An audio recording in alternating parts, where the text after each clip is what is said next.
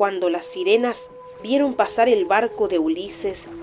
y advirtieron que aquellos hombres se habían tapado las orejas para no oírlas cantar, a ellas, las mujeres más hermosas y seductoras, sonrieron desdeñosamente y se dijeron, ¿qué clase de hombres son estos que se resisten voluntariamente a las sirenas? Permanecieron pues calladas y los dejaron ir en medio de un silencio que era el peor de los insultos.